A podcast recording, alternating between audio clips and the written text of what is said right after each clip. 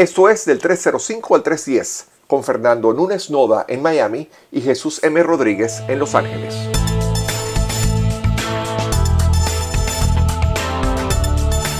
Fernando Núñez Noda, ¿cómo estás? Buenos días.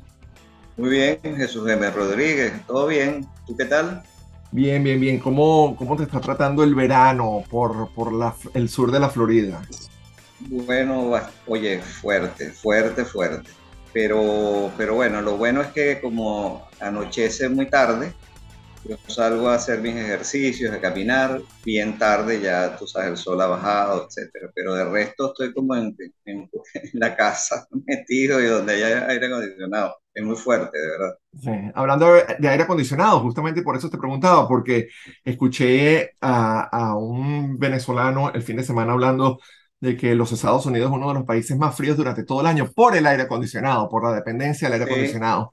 Y, y por supuesto, eso tiene muchísimo que ver con el tema de hoy, ¿no? Que es las fuentes energéticas, de dónde sacamos la energía, cómo las pagamos y por supuesto la gravísima situación, no solamente en los Estados Unidos, pero en el mundo en general, sobre los precios de, de la gasolina. Entonces, hoy tenemos un invitado muy, muy, muy especial. Es un compañero de Fernando y mío de la Universidad Católica Andrés Bello, periodista Andrés Rojas Jiménez. Hola Andrés, ¿cómo estás? Buenos días. Saludos para ti Jesús y para ti Fernando y bueno, de verdad un gusto estar y ahorita con lo que contaba Fernando y lo que tú decías, me hace recordar cuando dicen, decían que Maracaibo era la ciudad más fría del mundo justamente por el tema del aire acondicionado. Ah, mira. Mira, y justamente entonces también Maracaibo como, como uno de los puntos o ejes más importantes de, de la historia de la industria petrolera en Venezuela, ¿no? Y, y, y hablar de, de, energía, hablando de petróleo, hablando de gasolina, por supuesto que, que no solamente hablar de Venezuela es algo obvio para nosotros que somos venezolanos, independientemente de donde vivamos en el mundo, pero, pero el, el papel que ha, que ha eh, ejercido Venezuela en el, en el panorama internacional del, del, del mercado de petróleo en, los, en, las últimas décadas, o bueno, imagínate tú, desde, desde, desde, que la industria petrolera empezó en Venezuela, ha sido algo bárbaro. Pero lo más rico de este tipo de conversaciones es cuando podemos contar con un experto. Y Andrés, vamos a empezar, yo voy a empezar con la primera pregunta y tiene que ver contigo y tu carrera, para que la gente entienda, lo lo que están escuchándonos por primera vez, entiendan un poco por qué estamos tan contentos de traerte a ti. Tú, como dije, te graduaste en la Universidad Católica Andrés Bello, y, pero después, muy rápidamente, como que encontraste un camino en el, en el campo del, de, de, la economía y específicamente del, de, la, del, de esa área energética y petrolera en Venezuela. Cuéntanos un poquito cómo fue esa trayectoria para entonces poder enfocar las preguntas que te vamos a hacer a, a posterior. Sí, gracias Jesús, gracias Fernando. Mira, para hacer, no ser un cuento, porque que, va a cumplir 30 años el año que viene y, contar es un, un, poco largo, pero mira, eh, cuando nosotros nos graduamos en la universidad, eh, tú bien sabes Jesús, yo estaba trabajando en el Teresa Carreño, este, me habían dado una oportunidad laboral allí y, y después del Teresa Carreño yo fui, me fui a trabajar a la Fundación Cinemateca Nacional. Eh, sin, para ese momento, digamos, es un tema apasionante, me gusta el cine como, como hecho, me gusta el teatro, pero no como el ejercicio periodístico como tal. Y, eh, y, ni, y, en esos primeros años, al menos en, lo personal, eh, para mí fueron un poco años duros porque no me sentía como satisfecho con lo que yo estaba haciendo. Y decido eh, hacer el MBA de IESA. Eh, tampoco fue que me fue muy bien, aunque lo pude terminar, pero no en el IESA, sino en la católica, pero, eh, pero sí descubrí pues un gusto por el tema económico. Eh, creo incluso que me atrevo a decir que si yo, uno pudiera estos ejercicios, si no fuera tal cosa, ¿qué sería? Eh, el tema económico me gusta, la, la, lógica de la ciencia económica me gusta enormemente y creo que hubiese estudiado economía. No, lo, no la estudié a nivel de pregrado, pero sí la terminé esos estudios en, en, en la Universidad Católica Andrés Bello, un posgrado en política económica, y me di cuenta que yo al mismo, que, que sí quería ser periodista, eh, pero con el tema económico. Entonces se dio una oportunidad con un semanario que en ese momento dirigía uno de los grandes periodistas económicos que ha tenido Venezuela, que se llama Juan Carlos Zapata, y fue cubriendo todo lo que tiene que ver eh, con comercio exterior. En esos años, eh, estamos hablando del segundo gobierno de Carlos Andrés Pérez, estaban en efervescencia los acuerdos de libre comercio desde Estados Unidos, lo que se daban entre regiones, y eso fue mi primera área. Después yo mm. salté a la revista Dinero, estuve en el diario El Nacional, eh, renuncié al diario El Nacional y eh, en el año 2007 2008, eh, perdón, se abre nuevamente la oportunidad de, estar al frente de un semanario económico, pero también darle, darle cobertura al tema de hidrocarburos, ¿no? Entonces yo dije, oye, yo, yo, yo, yo, he recorrido distintas áreas del acontecer económico en Venezuela, he cubierto finanzas públicas, he cubierto seguridad social, laboral, eh, microempresas empresas, grandes empresas, pero lo más importante que tiene eh, la industria, eh, la industria, la economía venezolana no lo he hecho, y es el tema petrolero. Y decidí meterme a cubrir el tema petrolero con unas complicaciones, porque el Nacional estaba vetado por PDVSA, por, ya estábamos en, en, el conflicto político con el presidente Chávez, este, el, y fue, fue bastante duro, pero al mismo tiempo bastante gratificante porque eso me ha permitido recorrer el país, conocer el, el tema petrolero vinculado con, con, con las regiones y, y, ver cómo el, el petróleo, a, lejos de lo que se piensa, creo que ha jugado un rol fundamental en el desarrollo de este país. Para no hacer esta historia tan larga, por decirte algo, Jesús, yo acabo de hacer, a propósito de los 455 años de Caracas, hace una semana con un grupo de arquitectos de la Simón Bolívar y de la Central, hice un recorrido que se llama San Bernardino, el primer distrito petrolero de Caracas. Y, y descubres cómo eh, eso que se habla tanto de la modernidad que tuvo Caracas en los años 40 y los 50, el sello petrolero está, porque básicamente fue impulsado por la Shell, por la Creole, que se trajeron eh, a, los grandes arquitectos que había en su momento. Y por decirte algo, es decir, por ejemplo, si, tanto tú o Fernando recordarán cómo es el edificio que era antes de la Goben, que es como alargado en los Chaguaramos.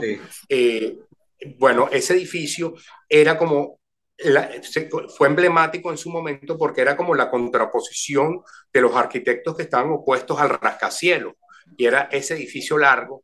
Eh, y, en Caracas fue referencia dentro del mundo arquitectónico y gracias a las petroleras de tratar de impulsar edificios que no fuesen de altura, sino largos, para ir más en sintonía con el ambiente. Entonces cierro este capítulo diciéndote que para mí el tema petrolero se ha convertido en, un tema apasionante, coincido con todos los que consideran de que es una energía que contaminante, pero ha, ha sido por más de 100 años, sigue siéndolo en este momento y creo que por un tiempo más lo va a seguir siendo la principal fuente de la matriz energética mundial.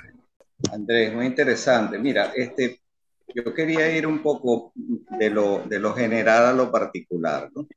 Preguntarte, empezar eh, preguntándote cómo ves tú la situación actual petrolera en el mundo a raíz del conflicto de Rusia con Ucrania, eh, los, países árabes, pues todos estos, todos estos países del Medio Oriente que producen, eh, digamos, petróleo, eh, la, el avance o no avance de las energías alternativas, etcétera. ¿Cómo lo ves tú desde un punto de vista global la situación petrolera? Para ir después hacia otros detalles.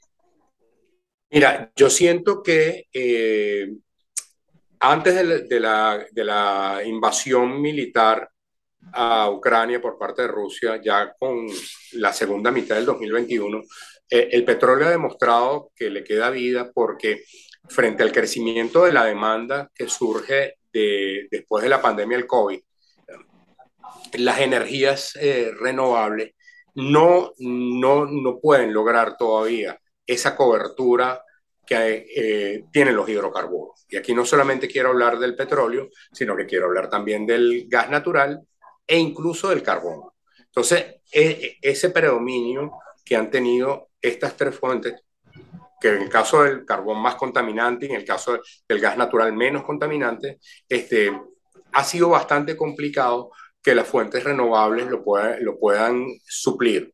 Lo han hecho con éxito en algunas, zonas en algunas zonas del mundo, en aspectos muy focalizados, pero en algunos casos, como el caso europeo, pues a costa de unos subsidios enormes. Entonces, eh, creo que al petróleo todavía le, le queda un aire este, por jugar, y eso explica, Fernando y Jesús, eh, por qué frente a una agenda ambiental electoral con la que llega el presidente Joe Biden, pues ha tenido que claudicar aspectos que eran predominantemente parte de su oferta electoral. Me refiero en primer lugar al tema de eh, las críticas por violación de los derechos humanos a Arabia Saudita. Lo vemos ahorita con la reciente visita del presidente Biden a los Estados Unidos y si bien ha tratado de hacer referencia, que no se olvide el tema del periodista Khashoggi, eh, hay una posición más pragmática, porque bueno, porque están las consecuencias que está teniendo sobre el consumidor norteamericano y ustedes mejor que nadie lo están sufriendo. Y, y, el segundo aspecto es, fíjate que frente a una agenda petrolera del presidente Trump, que era muy mm, orientada a, a impulsar toda la actividad del fracking, eh, si bien no hemos regresado a los años de Trump, pues algunos productores petroleros en Texas, en Dakota del Norte, eh, pues están viendo cierta, cierta flexibilización de, por parte de Biden. Y bueno, hemos visto yo, eh, eh, esta, esta famosa polémica que hubo entre el presidente Biden y el presidente Chevron, es decir, vemos unas empresas petroleras pues bastante fuertes, bastante engolosinadas, porque se han dado cuenta del rol que siguen teniendo eh, desde el punto de vista de, suplir el petróleo. Y fíjate, para cerrarlo no solamente con una referencia a Estados Unidos, en el caso de Alemania, que tenía quizás de los países desarrollados una agenda muy clara este, a favor de las energías renovables, pues con todo este tema del gas natural y la, la, eventualidad de los cortes de suministro por parte de Rusia, pues no le quedaba más remedio que tener que utilizar petróleo y tener que utilizar carbón. Entonces, al final, eh, creo que es un aire que le queda, que tiene el petróleo, no sin riesgo, es decir, porque tienes a la gente que está vinculada con la innovación con las energías renovables, que están haciendo inversiones, se está afianzando la investigación para ver de qué manera, pues, se, se logra esos niveles de eficiencia que todo, en lo que tiene que ver con la cobertura, que sigue teniendo el petróleo y en general los hidrocarburos. Sí, es, es absolutamente fascinante cómo en la crisis que hemos vivido, vivido en los últimos años en el mundo le ha devuelto esa, ese papel protagónico y, mm, y ese empoderamiento, una palabra que no me gusta utilizar, pero ese empoderamiento por parte de, la, de las compañías productoras de, de gasolina, básicamente. Y, y, en los Estados Unidos, como tú bien dices, Andrés, ha quedado demostrado, sobre todo porque en un, en un problema, en un momento donde, donde hay una crisis energética a, a, mucho, de muchos, con muchos ángulos, digámoslo así, em, se demuestra que al final del día esa idea básica que tiene que ver con geometría, pero que aplica en la vida en general, que es que la línea más corta entre dos puntos es la línea recta.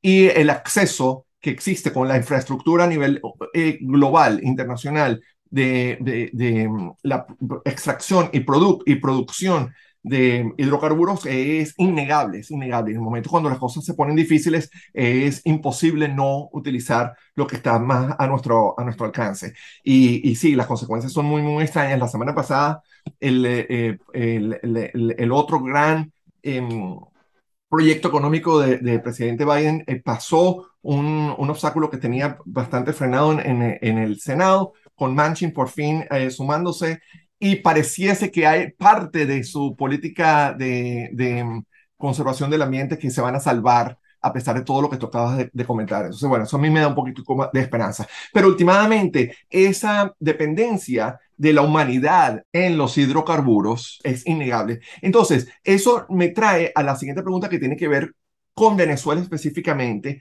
y con ese segundo aliento que, que, no, que, le está llegando a la industria petrolera en general por lo que acabas de comentar. ¿En qué condiciones está, por ejemplo, PDVSA, en qué condiciones está la infraestructura petrolera venezolana en este momento?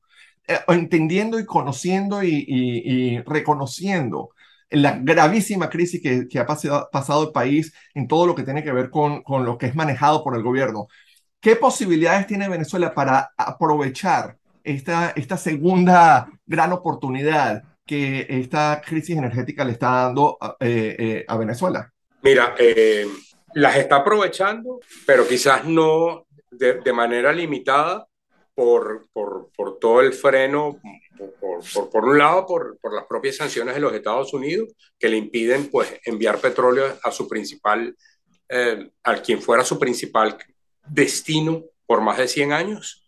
Este, pero al mismo tiempo, eh, es decir, le abren como oportunidades si logramos que en este país haya una resolución al, al problema político. Eh, fíjate, eso, o sea, PDVSA está en una situación bastante, bastante deteriorada, producto de todos los errores eh, que cometió la política económica del presidente Chávez, eh, presidente Maduro, y, se refuerzan con lo que yo diría los, primeros años del presidente Maduro. Yo diría que el tema de las sanciones que comenzaron con el presidente Obama pero que digamos de manera ya más puntual con el presidente Trump, primero en 2017 con la eh, decisión del, del, Departamento del Tesoro en combinación con el del Departamento de Estado de prohibir cualquier financiamiento de entidad financiera norteamericana hacia PDVSA y, y ya de manera mucho más abierta en 2019 cuando se le prohibió a PDVSA exportar petróleo hacia los Estados Unidos.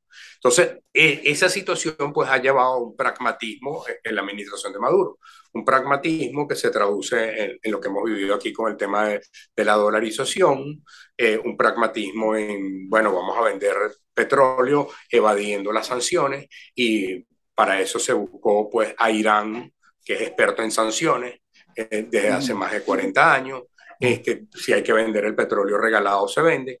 Entonces, fíjate, el, el, el, otro día entrevistaba yo a un economista que decía que al presidente Chávez lo salvó la guerra de Irak, porque frente a la popularidad tan baja que tenía el presidente Chávez con los hechos políticos de 2002-2003, pues vino la, la, la actuación de Bush contra Irak recordemos cómo se dispararon los precios del petróleo, eso sumado más a condiciones de oferta y demanda que hubo entre el 2004 y 2014. Ahora está pasando más o menos lo mismo, es decir, aún con los descuentos que está otorgando PDVSA para la venta del petróleo, eh, estamos hablando que el mejor de los estimados que existen, la administración de Maduro está recibiendo 70% más ingresos de lo que percibía el año pasado. Entonces, eso para un país deteriorado eh, es importante. Ahora, ese incremento es apenas la tercera parte, Jesús, Fernando, de lo que estaría percibiendo Venezuela este, si, si estuviéramos en condiciones sin sanciones. Es decir, estoy tratando de ver el vaso, como dicen, medio, medio, medio vacío, medio lleno, ¿no? Esa frase hecha, pero, pero es cierta. Es decir, es 70% más de lo que se percibió Maduro hace un año, pero es apenas un tercio de lo que debería estar percibiendo el país si estuviera exportando en las condiciones normales. Explica, digamos, aún con ese nivel deteriorado que tiene la industria petrolera, este, todavía eh, Venezuela podría jugar un rol fundamental en lo que tiene que ver con el abastecimiento de petróleo, no digamos a nivel de cantidad, pero sí sería un, un, un aspecto importante para algunas refinerías eh, que están en, el, en, en, la costa sur de los Estados Unidos. Estamos hablando de los estados Texas, del estado de Luisiana. Y fíjate, y, y, y, con un añadido, y es el hecho de que si no hubiese llegado López Obrador a México, ni Petro a Colombia, pues tú tendrías unos sectores petroleros eh, en Colombia y México, pues creciendo, invirtiendo, pero como hubo un freno en México por la llegada de López Obrador, con la agenda petrolera que tiene, y está pasa, está, ya empieza a pasar lo mismo en Colombia, con las limitaciones que tiene Colombia, pues por eso es que nuevamente este, Venezuela puede estar en la mira y es lo que vemos porque ha abierto el, el lobby que está tratando de hacer Chevron este, por volver a, a, retomar las exportaciones y por, hay otras petroleras, por ejemplo, el principal cliente que tenía PDVSA en Estados Unidos es Valero, es una compañía de refinación que tiene centenas de, de, miles de, estaciones de servicio en los Estados Unidos. Valero tenía, es decir, a Valero le interesa también que PDVSA se restablezcan porque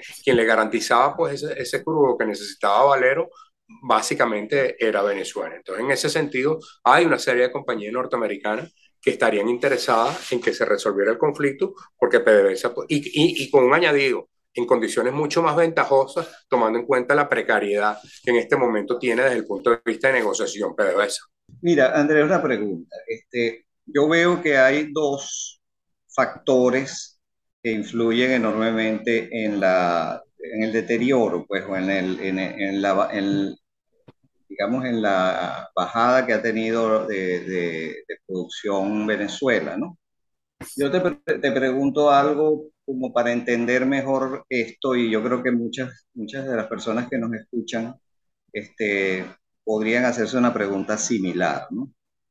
En condiciones eh, obviamente imaginarias, eh, ideales, suponiendo que no hubiese el problema político en Venezuela. Vamos a suponer que mágicamente tenemos un gobierno eh, como, como el que como los que teníamos antes de, del chavismo. Este, ¿Qué tomaría este, recuperar la, la industria petrolera a sus, a sus niveles pre-chavistas? ¿no? más allá de lo político, porque lo político me hace como, una, como un ruido que no, que, no, que no tiene que ver con la, con la realidad económica de mercado, pues, sino es una cosa política. Si no hubiese esa situación política, qué se necesitaría, qué, qué magnitud de inversión y de, y de recuperación este, se necesitaría para tener una industria petrolera operativa y competitiva otra vez? Mira, ahí me la pones como para respondértela por dos vías. Es decir, obviamente sí, si no, no, no tuviéramos el chavismo, pues eh, la conducción de la política petrolera sería otra al final la percepción que tengo y que tienen muchos analistas eh, es que Maduro eh, está teniendo que verse obligado a, a, revertir muchas de las medidas que tomó Chávez. Entonces, eh, es como re regresar a lo que teníamos.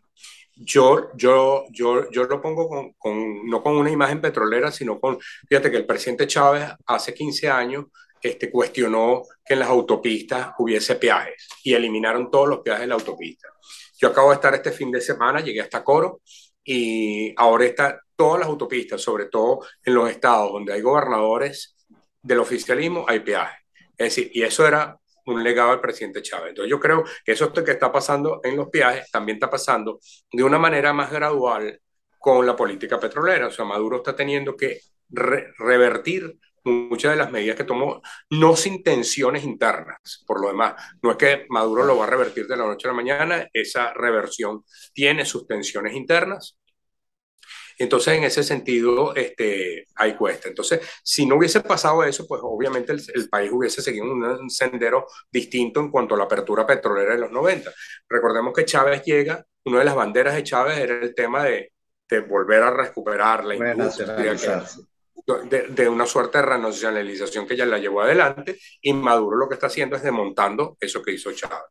Entonces, las cifras que aquí se están manejando, te hablo tanto de cifras oficiales que va, hablan por el orden de los 40 mil millones de dólares hasta cifras que hay que se elevan pues a, a casi 100 mil millones de dólares, eso en un universo de tiempo de aproximadamente 10 años. Es decir, si se dieran las condiciones de ahorita, hasta los próximos 10 todavía se le ve al petróleo ciertas oportunidades en los próximos 30 años y por eso la seriedad. Lo que pasa es que aquí aquí hay unos temas bastante complicados por resolver. Uno tiene que ver con la propia dinámica interna del oficialismo, que no es fácil, y otra es qué hacer con esta estructura que se... Y, y aquí esto compete de Estados Unidos, por lo demás, porque se montó una estructura de un gobierno interino, un gobierno paralelo, que si bien no tiene control territorial, si tiene control sobre activos en el exterior y el caso más emblemático es con Citgo.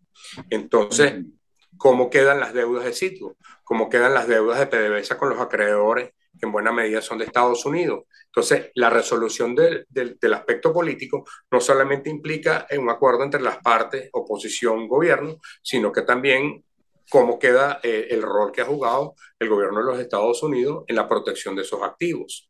Eh, y, y, eso eh, poco se menciona, pero no solamente tiene que ver con un tema electoral, es decir, que se pueda hacer unas elecciones, sino qué rol puede jugar Estados Unidos para que se proteja un activo como sismo.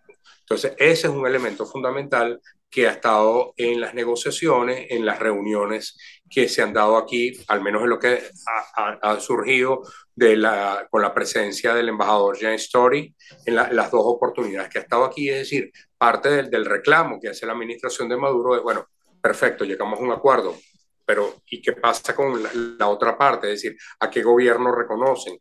¿A, cómo quedan estos activos en el exterior? ¿Cómo quedan todos estos reclamos? Eh, esas no son preguntas nada fáciles eh, de responder, sobre todo para un gobierno como el de los Estados Unidos, donde es claro la diferencia de los poderes públicos. Es decir, hay muchas cosas que escapan a, la competencia de, la ministra, del Poder Ejecutivo, del presidente Biden, porque tiene que ver mucho con el Poder Legislativo, pero sobre todo porque tiene que ver con el Poder Judicial. Entonces, esas son interrogantes que son complicadas en este momento, no se mencionan mucho, pero están allí presentes este, para tratar de ver el rol que pueda jugar Venezuela en, en, suplir de petróleo. Es decir, no es simplemente que Venezuela va a empezar a enviar petróleo, lo va a Chevron y lo llevan a la refinería, sino que alrededor de ello hay aspectos de política interna, pero también hay aspectos de política y de, la, y de, los, de los tres poderes públicos en los Estados Unidos. Hablando de cómo funciona el sistema americano en la división de poderes y, y, el hecho tan increíblemente determinante de, cómo ha sido la historia de este país, eh, eh, los Estados Unidos, eh, con el simple hecho de que la materia prima, en este caso el perfecto ejemplo es el petróleo, no le pertenece al Estado, sino, sino a la industria privada. Eso es otro grandísimo, em, ese cuarto poder que, que, es el más poderoso de todos los que, los que tenemos en los Estados Unidos, en contraste a la gran mayoría de los otros países que son eh, exportadores de petróleo. Hay uno de mis libros, yo creo que te lo comenté una vez, eh, eh, a, los dos, de, de, hecho, a Fernando y a Andrés, es el libro de Rachel Maddow, Blowout, y que, donde ella hace un análisis maravilloso de cómo el petróleo ha em, interferido, ha afectado, ha definido la historia de, de, muchos de los países que, que, lo producen, ¿no? Y cómo el, el excesivo em, eh, nivel de riqueza tan extraordinaria que el petróleo le ha traído a países como, como Venezuela, como Arabia Saudita, como la Guinea Ecuatorial, han sido siempre, y sobre todo eh, ella habla eh, eh, de una manera muy, muy, muy específica y detallada de la, del caso de Guinea Ecuatorial, cómo la corrupción ha sido un, un, un, producto inevitable, un subproducto inevitable del petróleo, ¿no? Y en Venezuela es imposible no em, hacer la relación entre, entre ese exceso de riquezas que, que, que el petróleo nos, no, no, nos, nos dio por muchas décadas y eh, eh, como fuente fundamental de, de poder para pues, sostenerse alguien como Chávez y alguien como Maduro, que es básicamente una continuación de, del anterior. Entonces estoy eh, mezclando un montón de cosas, petróleo como fuente de, de de posible corrupción cuando, cuando está manejado por, por, por los estados, cuando los estados tienen, los gobiernos tienen acceso a tanta, tanta, tanta riqueza eh, como estas. Y entonces, por supuesto, cuando países como Alemania, como los Estados Unidos, como, como, como Inglaterra, como Francia, dependen de esos países que son los productores y exportadores, hay entonces esa, ese juego, ese dilema moral tan increíblemente complejo como por ejemplo lo que tú decías al principio de la conversación, estas nuevas flexibilidades que se están presentando entre la administración Biden y Arabia Saudita son bastante, bastante elocuentes. Entonces, ahí entonces uno se, uno se empieza a preguntar, aunque sea como venezolano, si, si la administración Biden está abierta a seguir negociando con personas como, como, como eh, los reyes de Arabia Saudita o personas tan increíblemente inescrupulosas, dictadores que hacen unas barbaridades enormes como el de la Guinea Ecuatorial, ¿hasta qué punto van a poder seguir diciendo, ok, Venezuela no, no le vamos a permitir a Venezuela, vamos a seguir con las eh, sanciones que tenemos en Venezuela? Entonces creo que la pregunta sería, las sanciones están haciendo algo beneficioso para Venezuela o, o, están por el contrario, porque la fuente de riqueza y, de, y de, de recursos de Venezuela a través del petróleo lo que está haciendo es Em, empeorando una situación que favorece a largo plazo a Maduro? Es una pregunta complicadísima que tiene más que ver con política internacional que con petróleo, pero me encantaría saber tu opinión, Andrés. no, eh, sabes que eso es una de las cosas fascinantes que tiene el petróleo, todas las implicaciones de política internacional y, de cuestionamiento. Fíjate que yo, yo, yo, quisiera hacer un inciso allí en, tu apreciación, porque los venezolanos creo que hemos, eh, hemos crecido todos bajo la sombra de esta frase de Uslar Pietri de sembrar el petróleo, que aquí nunca se sombró, eh, yo, yo, yo en lo particular, ah, mi, mi, visión es, yo sí creo que sí se sembró y yo creo que aquí hay buenos ejemplos de, y, no solamente dictatoriales, sino democráticos. De, es decir, yo te diría que por lo menos los primeros 15 años del proceso democrático que vivió en Venezuela entre el 58 y, y el 73, incluso ah, me atrevería a decir algunas cosas del primer gobierno de Carlos Andrés Pérez, donde, aunque creo que allí fue cuando empezaron a, exacerbarse los problemas de, del daño que puede hacer en democracia el petróleo. Eh, yo, yo, yo eh, hago ese inciso porque, digamos, yo no soy de los que cree, no, no, no le rindo culto a Uslar en ese sentido. Es decir, a medida que veo, creo que eh, Uslar, lo que a mi manera de ver, lo que tenía era como un recorcomio contra los adecos este, porque bueno, todo, el tema electoral, su visión anti, anti Betancourt, etcétera, y, y, yo me he vuelto muy admirador del presidente Betancourt. Cada vez que lo leo me parece, creo que ha sido el político eh, de todos los tiempos que mejor ha entendido el, el, petróleo. Es decir, aquí no ha habido ni en el pasado, y, y si lo comparamos con, con la ineptitud que tenemos ahorita de dirigencia, tanto por el chavismo como por la oposición, creo que el, el dirigente que mejor ha entendido el petróleo es, es Betancourt. Te diría con el tema de las sanciones, Jesús, Fernando, que eh, el, era obvio, es decir, lo vimos con el paro petrolero, es decir, cuando hubo el paro petrolero se pensó que con esa presión Chávez iba a ceder y fue todo lo contrario. Es decir, no me importa la industria, pero yo no cedo el poder. Creo que lo volvimos a vivir nuevamente con las sanciones. es decir, en la lectura que había por la parte de la dirigencia de la oposición era que con las sanciones se le iba a estrangular de tal manera a Maduro que a la vuelta de un año él iba a entregar el mando. No ha sido así. Entonces ha habido como una combinación entre esa tosudez de, de la administración y del régimen de no me importa que el país se deteriore, así que en un cementerio, pero yo sigo adelante. Y en ese sentido no hay, no hay, no hay, no es decir, esa visión de, muy, muy occidental de democracias como Estados Unidos o Europa, de que el líder va a renunciar para evitar mayor deterioro en las condiciones del país, eso no existe aquí. Después, en segundo punto, está lo que yo te mencionaba anteriormente, es decir, hubo, ha habido pues, asesoría de aliados que son expertos en evadir sanciones. Entonces, eh, Irán ha sido un país muy clave en la recuperación de la industria petrolera, lo poco que se ha recuperado, pero lo, lo ha hecho Irán. Y, eh, y después te, te, agregaría un factor de buena suerte, es decir, ahí está el tema del de, el repunte en la demanda que hubo post pandemia y a eso agregarle pues todo el tema de la, de la guerra de Ucrania. Entonces ya ni sencillamente ha habido una combinación entre elementos internos que hizo el, el, la, el propio régimen con buena suerte y bueno, este, yo, yo veo difícil eh, en las condiciones actuales este, que, que el el tema, es decir, y no solamente porque lo diga yo, es decir, creo que ya hay un consenso y creo que incluso en, en Estados Unidos ya hay una serie de think que, que, han llegado a la conclusión de que eh, no tiene ningún sentido este, seguir manteniendo la, la, política de sanciones este, como, como fueron concebidas en, en, la era Trump bajo, bajo esa idea que se llamó de la máxima presión según entiendo lo que, lo que dices, Andrés, este, eh, no hay forma de, de influir eh, con sanciones a, un gobierno como el de Maduro y obviamente como el de Chávez menos aún. Este, entonces, pragmáticamente habrá que tomar otras, otras, otras, otras decisiones pues, respecto a la relación que tiene Estados Unidos con la Venezuela petrolera esa, esas, esa nueva política, esa nueva estrategia se está dando.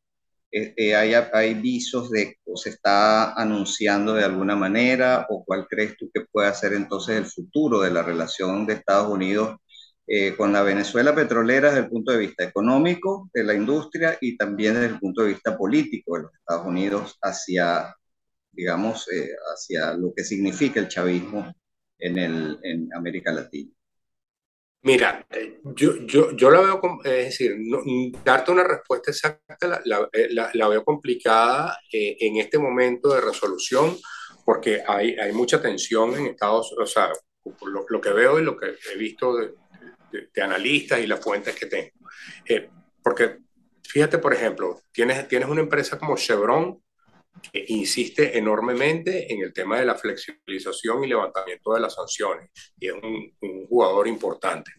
Pero por el otro lado tienes una empresa como ExxonMobil que eh, se fue muy mal de Venezuela, le ganó los litigios a Venezuela y, y ExxonMobil está jugando un rol fundamental en, no solamente en, en, la actividad petrolera en Guyana, sino en, en la política exterior y, y, el problema limítrofe que hay entre Guyana y, y Venezuela, porque para ExxonMobil es fundamental que haya una resolución a favor de Guyana sobre la posesión del, del Esequibo, porque si uno ve el mapa de, las, de lo que llamamos en, que aprendimos en el colegio, tú extiendes el mar en, la zona, en lo que llaman zona en reclamación, y Chevron, eh, ExxonMobil quiere avanzar su exploración petrolera porque los estudios le dicen que es una zona muy rica en petróleo.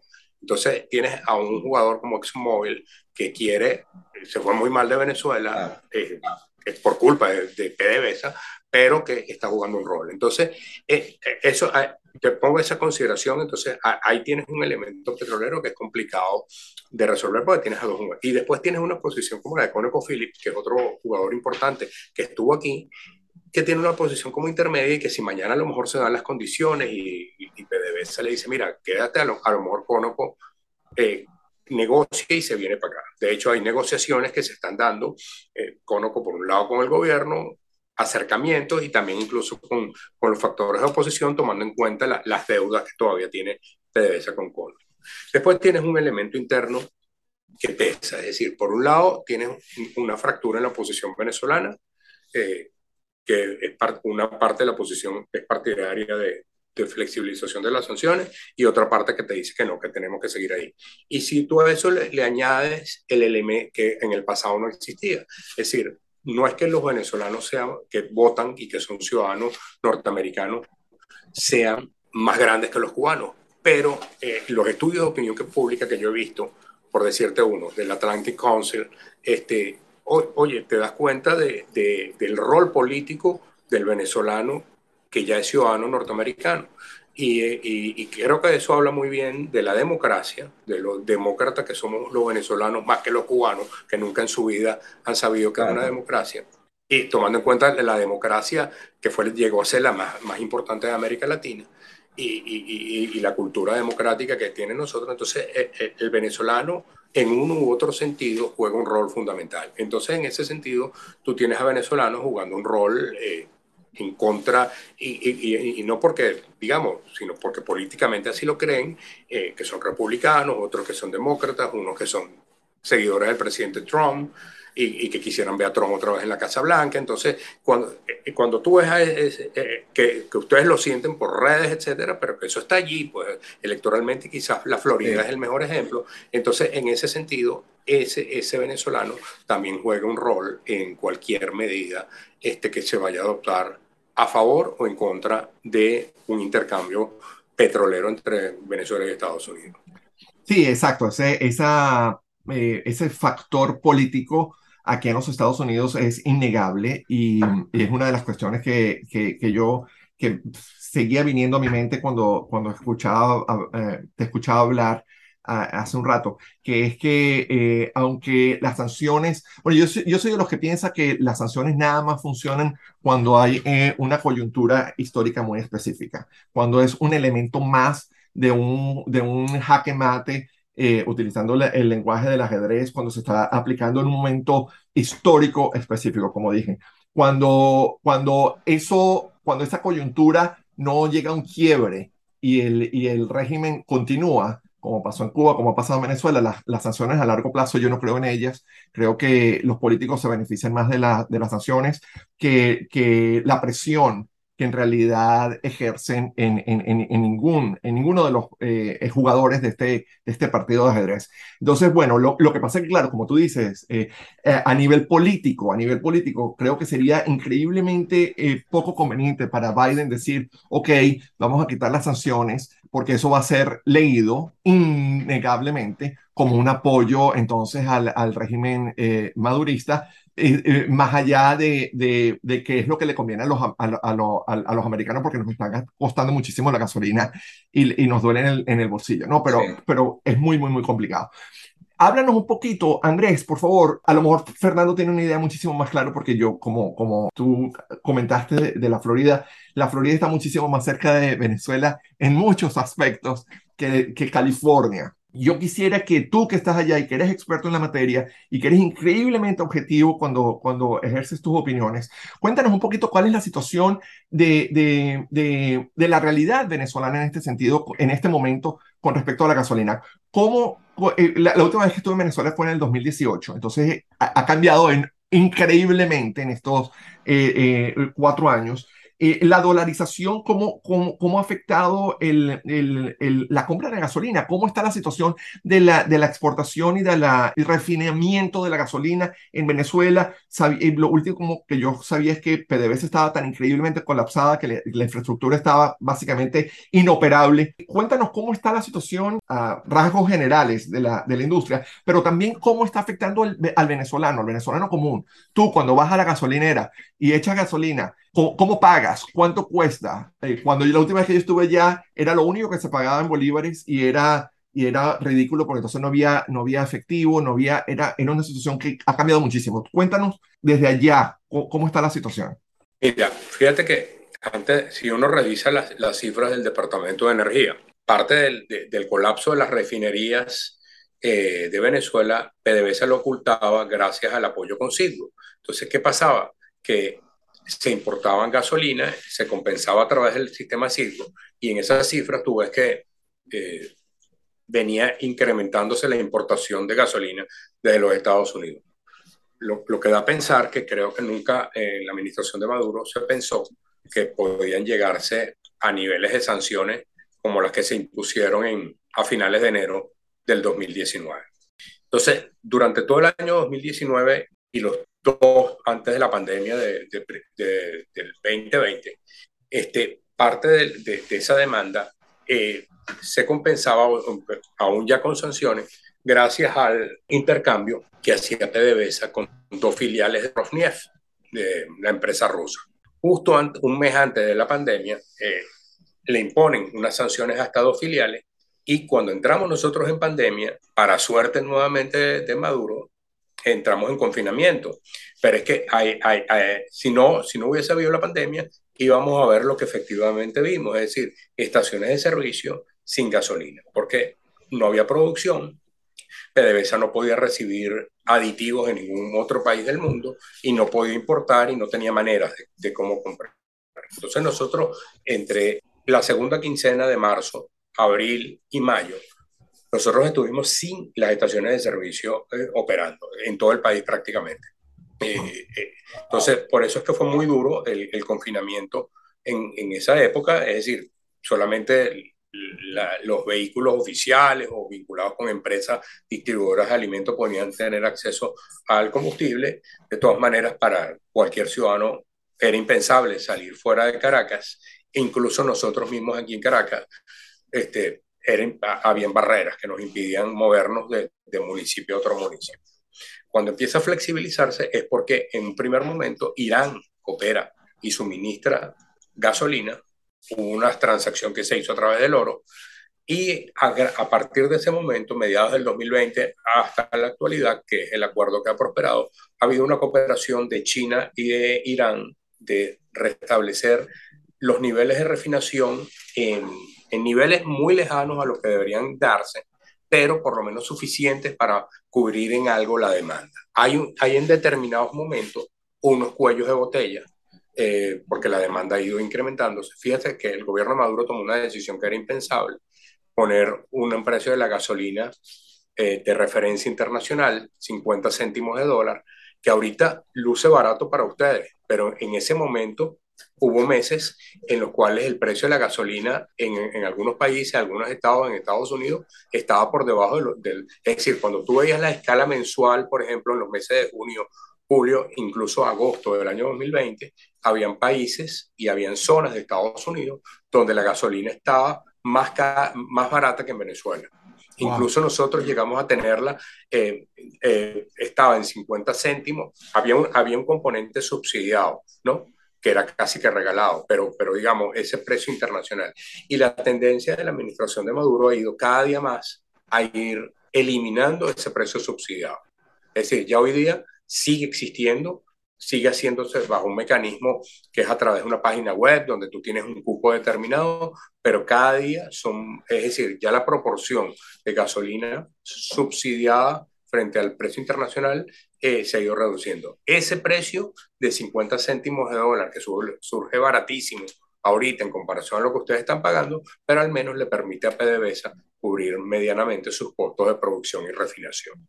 Entonces, es, una demanda, insisto, es decir, si mañana eh, se dieran la oportunidad, o sea, nosotros tenemos aquí varias limitantes, el parque automotor no se ha podido renovar porque no hay el proceso de ensamblaje en las dimensiones que, se, que, hubo aquí hace 10 años. Este, las importaciones las hay, pero están muy focalizadas en, en vehículos de lujo. Es decir, no, no, no, se ha renovado esa flota. Es decir, y eso es lo que ha frenado que la demanda no sea más elevada. Y luego hay zonas del país donde siguen teniendo problemas con el suministro de la gasolina o del diésel, sobre todo hacia la frontera y ciertas zonas del interior. Y por ejemplo, discúlpame, pero quiero que me expliques eh, específicamente, tú ahorita en Caracas, si vas a echar gasolina en este momento, ¿dónde puedes echar? ¿Cuánto puedes echar? ¿Cuánto cuesta y, y cómo pagas? Tienes dos opciones, es decir, si te puedes registrar en, en el mecanismo del subsidio del gobierno, eh, como ciudadano que reside aquí en el país tiene derecho, entonces son el sistema patria. Y eh, cuando vas al sistema patria, eh, ahí el precio, visto en dólares, son aproximadamente como dos céntimos de dólar el litro. Este, tienes derecho a un cupo de 120 litros al, al mes pero eh, digamos, haya habido algunas maneras que ha, que ha, encontrado el gobierno de restringirte. O sea, cuando te metes en el sistema patria, yo tengo yo varios, varios, varios meses y me sale que yo no, yo no que ya yo agoté mi, mi cupo y yo tengo muchos meses sin utilizar el sistema subsidiado. Entonces son mecanismos que ha encontrado el, el, sistema, sobre todo a ciertos usuarios que no hacen frecuencia del, del surtido subsidiado, hay como una suerte de exclusión. ¿no? Entonces, ¿qué me mm. queda a mí como opción, como alternativa? Nada, eh, mi, mi, vehículo tiene 40 litros, yo me voy a una estación de servicio como cualquiera, pago 20 dólares y lleno mi tanque. Entonces, bueno, esa es, la, esa es la opción que tenemos normalmente. En este momento, en la ciudad de Caracas no hay mayor problema. Sin embargo, por ejemplo, si eh, si hay una falla en alguna de las refinerías del país, si hay una falla porque el sistema de distribución está operando con la mitad de las gandolas que existían en el pasado. Este, si hay alguna de esas fallas en los mecanismos de, de, de, producción o de distribución de combustible, tú lo ves incluso en las, en, en, las estaciones dolarizadas, es por largas colas que puedes tardar como una media hora en surtirte de gasolina. Eh, en la subsidiada tienes que estar expuesto que pueden ser de 3 a 6 horas, y te estoy hablando en el caso de la ciudad de Caracas, en la cual tú vas a tener que disponer de tu tiempo para obtener una gasolina subsidiada. Wow, ok. Este, bueno, mi pregunta era la, la, última que quería hacer, este, un vistazo a futuro, ¿no?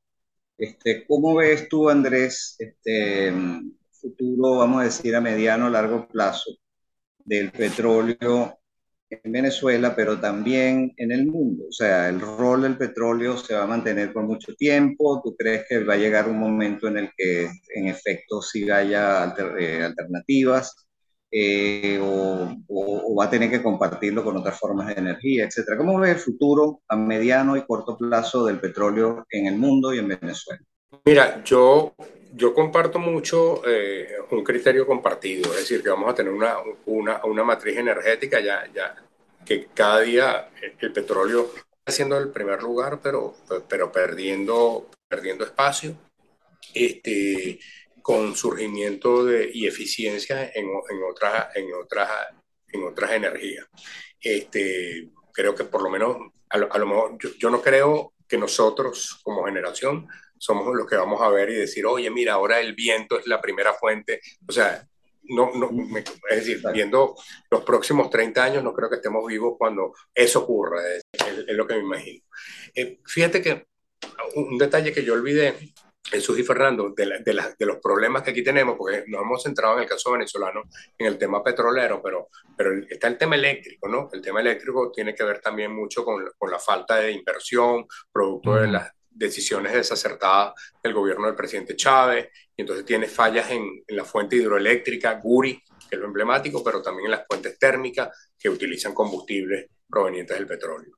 Es que ha pasado, y está pasando muchísimo, como todo en este país, que todo, to, todo se impone, pero es así como a lo de Omar Santos, según vaya viniendo, vamos viendo. Fíjate que mucho, en muchos edificios, en muchas empresas, no producto de una política ambiental y de uso de fuentes renovables, han venido instalando. Ahorita tú no tienes ni idea de la cantidad de edificios, industrias, que se han vuelto como locos instalando celdas solares. Porque con la falla de la electricidad, pues la opción es la celda solar. Entonces tú tienes cantidad de compañías, pero ha sido de una manera anárquica, un poco como ha sido todo frenética, entonces tú ves a la gente, entonces tú ves publicidad, entonces eh, te, te, lo pongo como referencia porque pareciera que, uno está, que Venezuela está como divorciada de, las fuentes renovables. Y es verdad que han habido iniciativas estatales y, privadas, etcétera, pero al mismo tiempo eh, el tema de las celdas solares ha sido como una opción para proyectos muy pequeños para tratar de suplir pues la carencia que tienes tú en el tema eléctrico. Entonces yo sí creo que cada día vamos a ir viendo pues estas, estas energías renovables ganando, ganando terreno y, y, siendo más eficientes. Este, eh, porque, porque, porque, bueno, porque tienes, tienes además una agenda política, ambiental, eh, desde el punto de vista de, te lo pongo como ejemplo, es decir, en la católica, donde nosotros nos estudiamos, es decir, ha, asumido como parte de su política académica y de su política eh, el tema de la sustentabilidad. Entonces tienes ejemplos ya de uso de paneles solares que, que sirven para formar a, a, a estudiantes de ingeniería en esa área, pero al mismo tiempo porque han descubierto que al menos un porcentaje de la generación que se consume la, la electricidad puede provenir por eso y te quita un poco la dependencia y, y suplir pues al menos aspectos muy, muy puntuales de la demanda energética. Entonces yo sí creo que, que, que en esa tendencia que va el mundo, Venezuela no escapa y tratar de armar pues una matriz energética mucho más, um, más diversificada como para y, y, quitarle ese rol que sigue teniendo el petróleo. Yo voy a eh, finalizar mis preguntas, eh, Andrés, eh, saliéndonos un poquitico del, de lo específico del petróleo hablando un poco más acerca de, de, de, la economía en general y de este juego político que estamos presenciando a nivel internacional. Tú has nombrado de manera eh, tangencial tanto Rusia como China. Y, pero y yo sé que esto es más de política internacional otra vez que, que de economía, pero la economía es, eh, como todos sabemos, la, el, el motor más poderoso que mueve la, la, la dinámica política internacional eh, eh, eh, en este mundo. Entonces, cuéntanos desde tu punto de vista, ¿cómo ves el rol de Rusia en lo que está pasando en Venezuela, no so, relacionado con el petróleo, pero más allá también de eso, como esa, esa, esa solidaridad de apoyo que Putin le ha mantenido a Maduro, cosa que para mí es la, la ironía más grande de las personas que están a favor de Trump, cuando Trump es eh, compinche de, de, de, Putin, entonces hay una, un conflicto de intereses sí. muy grande. Pero independientemente de eso, pero también tú nombraste China, y China, como sabemos, está haciendo unas inversiones, está haciendo unas inversiones gigantescas a nivel de, de infraestructura en, en, en, África. Es la parte que yo conozco más, que he leído más. Pero tú nombraste China y Venezuela y que están haciendo, eh, eh, están eh, estableciendo ciertos mecanismos de colaboración. Cuéntanos, cuéntanos cómo ves esa situación, porque entonces eh, eh, esos son los tres grandes ejes que, dominan el, el panorama internacional. Estados Unidos por un lado, Rusia y por otro, y China por el otro. Y como, como comentábamos Fernando y yo el otro día, si China y Rusia se ponen de acuerdo algún día y se, y se y unen fuerzas, ahí sí es verdad que entonces se, se, se, quiebra el balance que hemos tenido hasta ahora. Pero bueno, me estoy distrayendo. Cuéntame, cuéntame cómo ves tú la situación de, de, o la participación, la involucración, la relación entre Venezuela con Rusia y China en este momento. Y a lo mejor este es el, preámbulo de otro programa donde nada más podemos hablar, podríamos hablar específicamente de esto. Mira, eh, eh, eh, ese, apoyo se, mantiene, ¿no? Te, diría con, unas diferencias. Fíjate que en el caso de Rusia, antes de la invasión militar a Ucrania, Rusia, si bien apoyaba a Maduro, al mismo tiempo Rusia le convenían las sanciones de Venezuela. Es decir, cuando tú ves la estadística del Departamento de Energía, en los dos, ya más de dos años que llevamos de sanciones, este, el, antes de la, de, de la guerra de, de Ucrania, eh, el lugar que tenía Venezuela como suplidor de petróleo importado lo ocupó Rusia. Exacto. En un primer momento apareció Colombia, entre ellos ayudado por los suministros asíticos, eh, pero después, por las propias limitaciones de Colombia, ese rol lo ocupó Rusia. Entonces, Rusia, hasta e incluso el mes de febrero de este año, que es cuando comienza la, el 24 de febrero, Rusia aparece entre los tres primeros, con, eh, eh, ya desplazando incluso a México. Mm, porque wow. México, por la propia política de desinversión, pierde terreno y entonces aparecía eh, en primer lugar Canadá, después Arabia Saudita, en franco de caída la de Arabia Saudita y tú veías una curva en ascenso en el caso de, en el caso de Rusia. Eso se frena y por eso a mí de, de estas cosas que pasaron, digamos, yo no, sé, yo no sé los cálculos que haga Rusia, pero creo que Rusia inevitablemente perdió un mercado que hubiese ganado mucho más influencia de haberlo mantenido. Son, no sé qué, qué, leyó el presidente Putin, no sé si se imaginó que las sanciones iban a ser y dudo mucho que ese mercado lo, lo pueda volver a recuperar. Mm. Eh, ahorita, digamos, no, no está tan claro quién puede ocupar ese, ese predominio, pero más o menos los niveles de, de exportación de Rusia ya semejaban a, a, los de, a los de Venezuela que había antes de, de las sanciones. Mm. Entonces, este, yo creo que Rusia va a seguir siendo un aliado para el presidente Maduro. Eh, buscará eh, bajo el que si se abriera alguna oportunidad eh, con, con, la, con, el gobierno de los Estados Unidos, no creo que vamos a tener unas relaciones fluidas como llegó a ser en el pasado. Eh, eso va, va, a tardar años, es decir, no, no, para mi manera de verlo, no está tan claro. El caso de China, ha sido un, un, un, también tiene, ha tenido una posición donde no, ha buscado no violar las sanciones de Estados Unidos desde el punto de vista petrolero, por eso es que no hay envíos directos de PDVSA a una empresa china y todo se hace a través de intermediarios. Entonces el, el petróleo le llega igualito, pero a través de intermediarios hay limitaciones en la inversión. En ese sentido, China ha cumplido con las sanciones. Yo creo que a China le interesa pues, mantener mantener bien su relación con Estados Unidos desde el punto de vista político y comercial, independientemente de las tensiones comerciales que puedan generarse, pero eh, más allá de eso no veo. Pero fíjate que China no es, ya Venezuela en el pasado, China llegó a verla como su principal foco de inversión. En este momento cualquier país de América Latina recibe más capitales chinos y eso tiene que ver mucho, por un lado con las sanciones, pero por el otro lado por los incumplimientos por parte de la propia administración de Maduro. Es decir, ha, han habido aspectos de la política económica eh, en los años de Chávez y luego en los años de Maduro que incluso para los chinos ha sido un inconveniente. Wow. Podríamos decir claramente que en el, el, petróleo no hay amigos sino intereses, definitivamente. Absolut, absolutamente. Es, creo que eh, si hay una muestra clara es, es el, con el petróleo. Eh, claro, lo que pasa es que se ha visto de una manera muy, muy, muy visible esa, esa frase este, en estos últimos meses. Exactamente. Si quieres reflexionar un poco, Andrés, sobre eso, pues eso de, la, de cómo el petróleo exacerba aquella frase de que, de que no hay amigos sino, sino intereses, ¿no? porque se manifiesta de una manera tan, tan cruda, ¿no?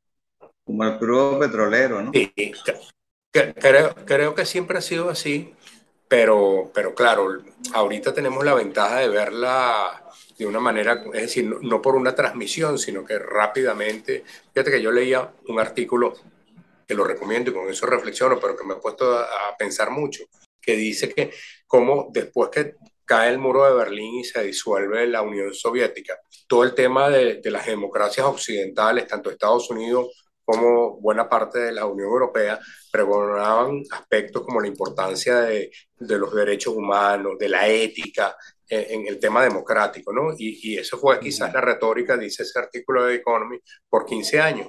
Pero hemos visto cómo esa retórica tiene que torcerse a veces un, bastante, eh, producto de, de, de, de, las circunstancias que vimos. Es decir, era impensable una invasión de las dimensiones que ha llevado adelante Rusia en Ucrania. No está tan claro que las sanciones vayan a torcer a Rusia en revertir esa invasión este, estamos viendo como el propio, la propia Unión Europea que defiende como un principio básico el tema democrático a la hora que le tocan el precio de, del combustible a sus ciudadanos, se resquebraja ese principio democrático.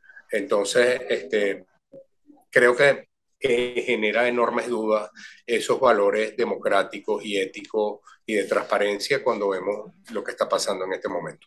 Sí, bueno, pareciese que que los seres humanos en el siglo XX firmamos un pacto con el diablo a través de la, de, la dependencia con el petróleo y ese pacto le quedan bastantes años para, para eh, antes de que caduque. Eh, Fernando... El excremento eh, del diablo. ¿Cómo, cómo? Decía, ¿cómo se llama? que decía que el, el, excremento del diablo. El excremento. Juan Pablo Pérez Alfonso. Juan Pérez Alfonso, exacto. Juan Pablo Pérez Alfonso. Hundiéndonos en el excremento del diablo. Sí, bueno, por eso, ¿qué, qué, mejor frase que esa para... título para, sí, el podcast. Sí, mira Andrés, muchísimas gracias por tu tiempo, por tu, por tu experiencia y por tu, el, por tu elocuencia también. Es riquísimo escucharte hablar y tu, tu profundidad de conocimiento. Es, no, gracias a ustedes, además compartiendo con ustedes tres, así que bueno, haciendo referencia eh, a a las épocas universitarias. Y, oh, por cierto, cierro, cierro con este tema, el, eso que les contaba de, de, la católica, o sea, ha sido bien interesante esta católica, eh, que la, la, estoy viviendo como docente, porque una católica, es decir, que creo que está siendo pionera en muchas de las cosas, incluso diría que con, con, respecto al resto del país, que quizás nosotros eso no lo vimos, ¿no? Es decir, que es una católica que, una universidad que, que va que con las limitaciones propias que impone Venezuela, creo que como alma mater me, me, llena de orgullo este, ver en distintos ámbitos este, está marcando esa pauta. bueno, vale. Buenísimo.